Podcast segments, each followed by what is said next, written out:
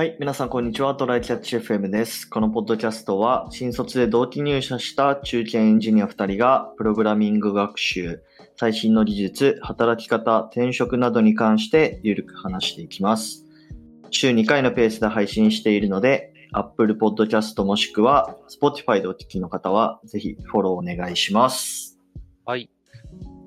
まあ、ちょっと、おなじみ雑談なんだけどね。はい。あの、宮地は結構さ、タバコを吸うじゃないですか。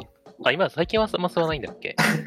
俺はでも、あの、あれよ。本当に、なんか友達と旅行行った時とか、うん。そんくらいなもんですよ。日常生活ではほぼ吸わないですよ。そっかそっか。僕らの共通の友達が割と吸うだけか。そうだね。うん何かね、あの、心当たりがあったりするんだけど、ううなんか、それでさ、タバコ吸える場所全然なくなってきたんだよねって話とかをね、はいはいはい。聞くのと、やっぱ去年施行された、あの、えっ、と、自動車喫煙対策強化のための、あの、健康増進法ってやつがあるんだけど、はいはいはい。あの、4月からだっけ？去年の。ああの、えっ、と、いこの、喫煙ぜ全席喫煙にできない規模のが決められたりとか、こういう施設ではそもそも吸っちゃダメよとかになったりとか、うんうん。結構いろいろ厳しくなったのがあって、はい。で、それで国、国を相手取ってんのかな？なんか、あの、その法律は憲法違反だっつって訴訟を起こした人がいるらしくて、喫煙者の人で。電車の人で、はいはい。60代男性が、なんか、はい。あの、ちょっとやっぱ、り権利の侵害ではないかみたいな話で、あ。あの、出してきてるらしくて、で、なんか、そういう話があったり、その、吸う場所ねえんだよって嘆きが聞こえたりするんだけど、うん。なんでそれだけ、なんか、吸いたいんじゃって人がいるんだったら、あの、うん全専門店できんのやろって僕はずっと不思議なんだけどね。ああ、そういう人を取り込むためのそう喫そうそう。え、飲食店とかじゃなくてってこと？あの、なんだろう。飲食店、いや正直僕はさ、あの、うん飲食店で香りってすごい大事なもんだと思ってるのよ。もちろんもちろん。で、阻害するじゃん。メインあ、メインのものを阻害するじゃん、タバコをあ持ってくると。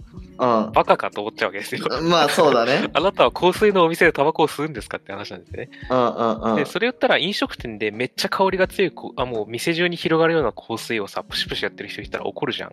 まあね。それと同じ。じことだと思うので、うんだったら、あの、喫煙メインで、えっ、と、うん飲食も出しますよっていうお店だったら、うん僕はもう、どうぞそれはもうタバコが主役なのでって思うわけですよ。はいはいはい。で、全然なんかみんな嘆いてんだったら、そういう店需要あるんだからできればいいのにと思ったんだけど、まあなんかね。あんまりないんだよね。セガフレードってあの、エスプレッソのカフェあるじゃん。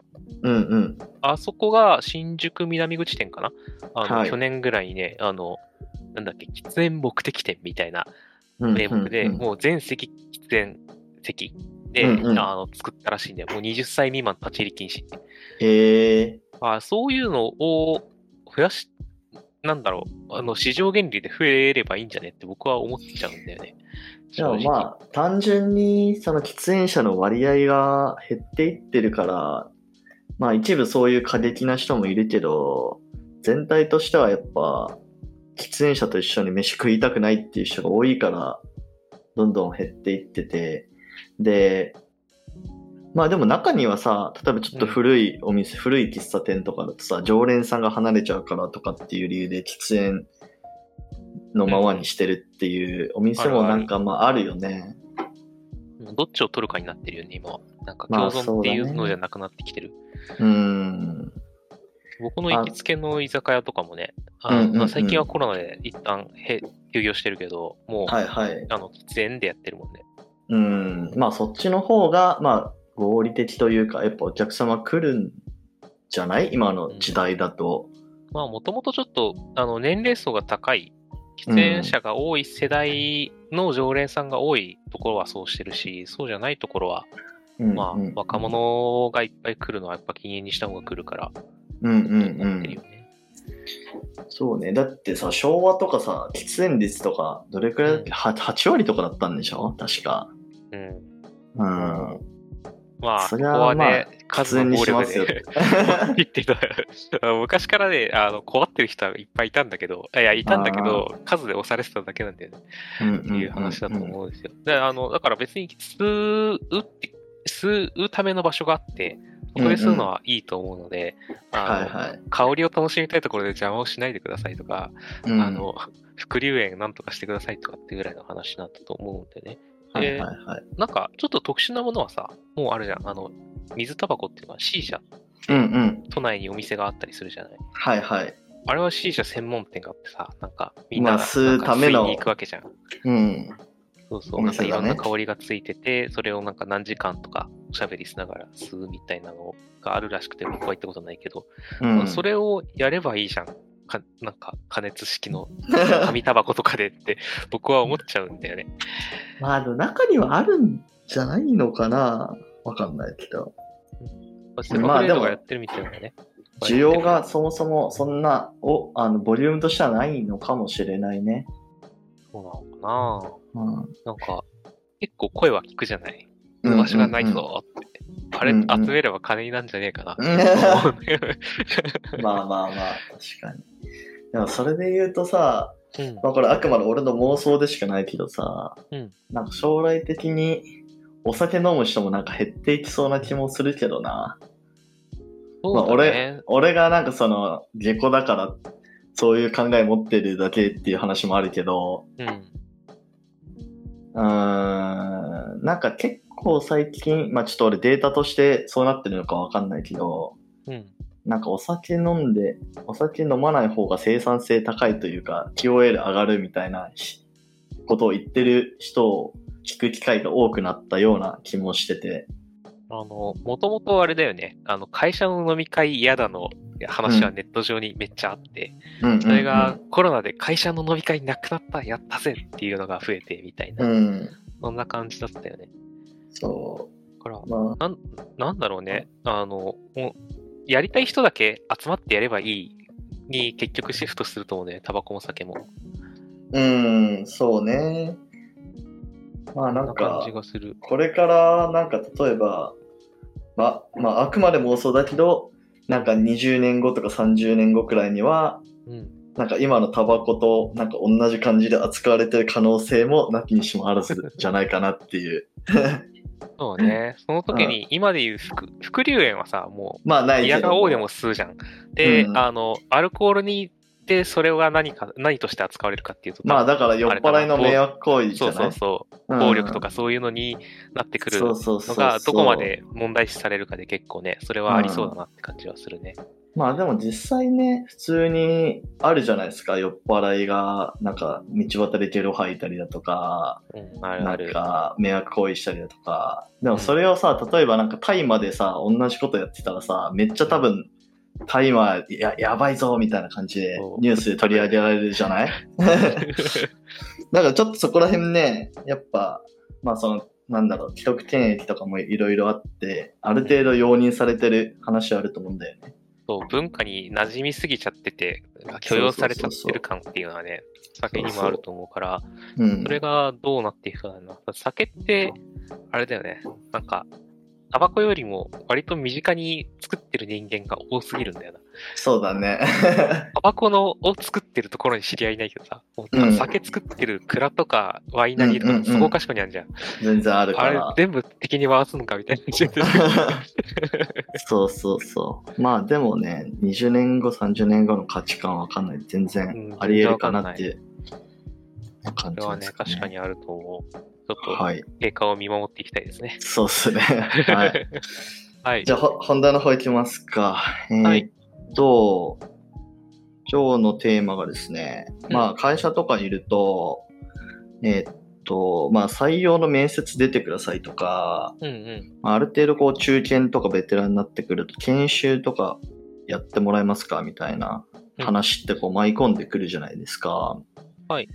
で、まあ、それってある程度、まあ、評価に結びつく時もあるし、まあ、そうじゃないシチュエーションもあると思うし、うん、まあ、それどういうモチベーションで、なんか、付き合っていけばいいんだろうみたいな、そういう、たまにこう入ってくるやつに、どう付き合っていくか。なんまあ、あと実際、そのコスタとか、まあ、あの、やったことあると思うけど、どういうモチベーションでやってたみたいなところをちょっと話していければなと思います。はい。コスダは、あれだよね、前も、なんか、ちょっと言ってたけど、新卒研修の、なんかメンターみたいなのやってたんだよね。そうだね。なんか、うん、あれは何の立ち位置なのかっていうと難しいけど、まあ、メンターかつ、うん、まあ、クラス担任的な、あの、立ち位置かつ、ちょっとだけ講師をやったり、うんうん、ずっとサポートで運営側にいたりとか、はいはいはい、いろんなことをやってたんだけど、うん、それの、じゃあなんでやったかっていうと、うん、あの、なんか、この部署単位で、あの、はい、いろんな部署から人を集めて、うち新卒研修やるんだけど、うん。はい、あの、うちの部署他に行ける人いけいないからマジでお願いって言われたっていうのが、ああ、なるほどね。はい。で、はいはいはい、あの、なんだろう。うちの。期間としては、あ、はい、あ、そうそうそうそう。期間としてはね、4月から7月とかだったね。うんまあまあやってますね。そう。うちの新卒研修3ヶ月間あるので、うんうんうん、そこ、だから4月頭から7、6 4、5、6で、7月の第1、2週ぐらいまで。はい。っていう感じです。えー、で、なんだろう。あの、これ、必すべき点としては、うちの初のリモート、うん、フルリモート研修だったんだよね、新卒研修。はいはいはいはい、はい。だからなんか急にあのコロナでうちの本社とかあの研修使えませんってなって、うんうん、であの全員にパソコンを送りつけて、あの、うん、リモートでやりますっつって。へもともと予定してたやつが、あの、全員接続してリモートでできるかの事前検証とか、Windows の人はこう、Mac の人はこうみたいなやつを、なんか、手順全部作ったりとか、なんか、すげえ大変なところが始まって、って感じだったんだけど、そうだね。なんだろう。まあ、そう、環境としてはそんな感じ。うんうん、で、なんだろうな。や、なんか、モチベーションとして、まあ、結構、結構大変だったんだけど、うん、あの、まあ、基本的に、更新の、なんか、若い、新しく入ってきた子たちは、うんうん、あの、なんだろう。ひどいことにならずに、あの、幸せに仕事をしていってほしいっていう思いは、まあ、ね、ある人なので。うんうんうん、うん、そういう意味では結構いろいろ、なんか苦労しないように教えとこうとか、はいはいはい、なんかこういうところでつまずきがちだよねとか、うんうん、うちの研修僕の頃から変わってるのはこういう悪いとこあるよなとか、そういうところを拾ったりとかっていうのをななんかやってスムーズに研修受けれるようにしようとか、あの、なるほど。ここで教えてることと、現場に出た時に乖離があるから、ちょっと今のうち伝えとこうとか、そういうことはね、それはあるかもね。結構考えて、なんか、それやんなきゃっていう気持ちでやってたかな。うん、うん。まあ、あとさ、うん、えー、っと、その、新卒で、まあ、まあさっき、あの、担任教師みたいな感じって言ってたけどさ、そうだね。要は、何、何十人くらいかは自分のこう、配下にあるというか、見守るんでしょ？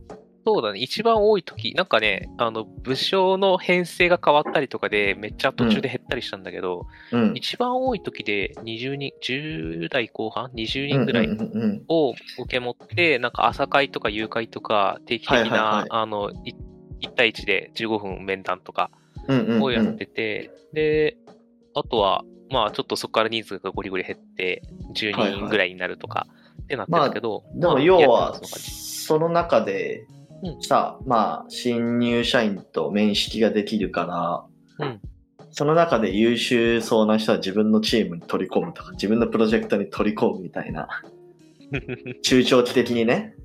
うん。うん。っていうことがまあできるっていう意味ではなんか良さそうだよね。そうだね。一番最初はもう、どこどこの新、新人っていうので部署が決まってるから、僕らが入社した時って、なんかあんまりそういうのなかったんだけど、今は所属の新人って決まってるから、最初は超短期的には難しいけど、なんかつばつばつけとくっていう意味では、ありかなとは思います。あまあ、あの正直僕がいる部署っていうのが、なんだろう、なんかあんまり部署の案件がこいつじゃないんだけど、なんだけどななくて、あの、みんなよそにあの部署に出張ってお仕事ヘルプしてるみたいな感じだから、はいはい。なんか自分の組織に引っ張ろうっていう意識がない。僕はね。なるほどね。はいはいはい。そういうのはあったかな。うん、なるほどなるほど。採用とかってなんかやってた、コスダは。採用の方はなかったな。インターンとかさ、あの、はいはい自分の出身大学にとか、え派遣されてとかがあったらしいけど、はいはいはいはい。僕はそういうのには行かなかったね。なるほど。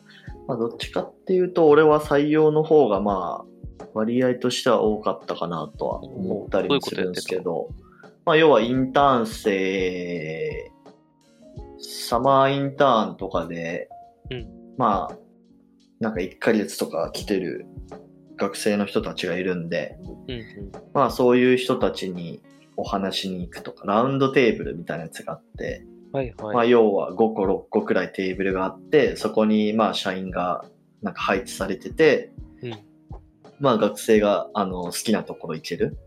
まあ要はその最初に、この人は何々の人です。どういうプロジェクトに入ってた人です。この人はなんかデータサイエンティストの人です。この人はなんか、なんか SDG とかやってる人です。みたいな。紹介がされて、そうそうそう、好きなところに行って話聞いていいよ、みたいなやつがあって、まあ、それに、まあ、何回か借り出された、みたいなことがありましたね。で、まあ、その時になんで参加したかっていうと、うんまあ、まずは、一つは、まあ、社内営業っすね。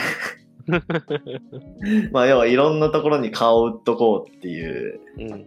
まあ、話、うん。うん、が一つで、まあ、要はその採用とかインターンとかやってる、まあ、人事部とかさ、うんまあ、そういう人事じゃないにしても、その、えっ、と、事業部の人とかいるんですけど、まあ、そういう人たちにちょっと顔を売というか、恩、恩を売っておくっていう。まあ、何があるかわからんからね。そうね。うん。で、まあ、あともう一つは、うーん、まあ結構やっぱ学生とかにさ、うん。話すと、まあ、なんて言うんだろうね。あのいい意味でも悪い意味でもなんかその、今の自分を俯瞰視できるかなっていう気はする。うん。なんか外そこでから見た、ら自分はどうなのかみたいな話。そうそうそうそう。そこでなんか話してて、うん。なんか、罪悪感を感じるというか、まあ、ある程度さ、うん学生だから、いいことを言わないといけないじゃない？学生に対しては、採用活動とかで。そうねで。そこでなんか罪悪感を感じてるんであれば、結構、その、黄色信号だなと思って。そうね。なんかうん嘘ついていいこと言っちゃってんなって思ってるそう。そうそうそう。自分の働き方がね、やばいんじゃないかっていう、まあ、ある種のバロメーターになるかなっていう気はしてて。そうだね。うん。まあそういうのも確認する意味でもなんかそういう外部に話す。まあそういう意味では採用じゃなくてもいいかもしれないけど、そうだね。うん。まあ外部に話すっていう機会を定期的にまあ作ってもいいのかなっていう話かな。そうだね。うん。なんかそこで、それはあの、学生に対して何かを伝えるっていう感じで、こっちで何か、誰かを、なんか、あの人を採用して良さそうみたいな話があったわけではないの。その活動では。あ、そうだね。あ、でも、優秀な人は後から教えてくださいみたいなのがなんかあった気もする。学生で。うん。あ、まあそれは多分ラウンドテーブルじゃなくて、なんか普通に、まあさっきのコスタみたいな、うんあの、インターン生のメンターみたいな感じだったかな。うん。で、いろいろその、その時多分ケースワークみたいなのしてて、うん。で、それの、そのアドバイスというか相談に乗ってあげるっていう役割の社員としてうん。借り出されて、そうそうそうそう。やってましたね。まあそんな感じですかね。はいはい。採用と研修で結構ね、モチベーション変わるよね。なんか、まあ合う人を取ろう、いい人を取ろうっていうのが採用になって、うんうん。研修だと、まあ、あの、多分自分の部署に引き入れようっていう意識が芽生えると、採用と似たような部分が研修の時にも出てくうんうんる。で、そういうのなしの僕みたいなやつの研修になると、まあなんかうん、どうやるとうちに合うかなとか、うちの実態を早めに伝えられるかなとか、うんうんうん後々困んないかなみたいなところでのケアとかになってくるから、そうだね。意識が変わっ、なんか、それぞれにあるよね。まあでも共通してるモチベーションで言うと、うん、まあなんかいろんな人に顔を売っときたいっていう話は俺の中であって、まあ要は学生にしても、新卒社員、新入社員にしてもさ、うん。まあ学生だったらしかも、まず、その、うちの会社に入ってくれるかすらもわかんないけど、うん。まあ、もし IT 業界で働いてるんだったら、まあ、どこかで一緒になる可能性があるから、その時になんかちょっと、あ、あの時のみたいな感じになってたらいいかなっていう話はあるね。そうね。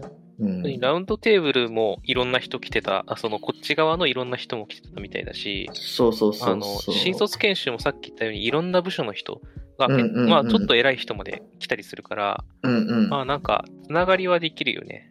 そうそうそう。まあだからもうまさにあのー、ちょっとくらい前にこのポッドキャストで話した、うん、あのキャリアの貧困の話で、まあ完璧に中長期投資ですね。うんうん、ちょっとまあ、あの、働き方に余裕があったから、まあ、あの、足元の仕事には全く、あの、影響ないけど、まあ、将来的になんかあるかもっていうのでやってるっていう話かな。ね、まあ実際、なんか、それであったっていうことは今のところはないけど。まあ、なんか、種はまいておくのが大事だからそうそうそうそう。うん。ね。割とそのキャリアの貧困とか、その、なんだ、どこに、どうや、動いたらいいプロジェクトを拾いやすいかみたいな話とかもね、結構研修の時には、あの、こういうプロジェクトだとこういう特徴があるところが多いから、なんか、こういうのを引こうねとか、そういうアドバイスとかはしてたな。うね、うん。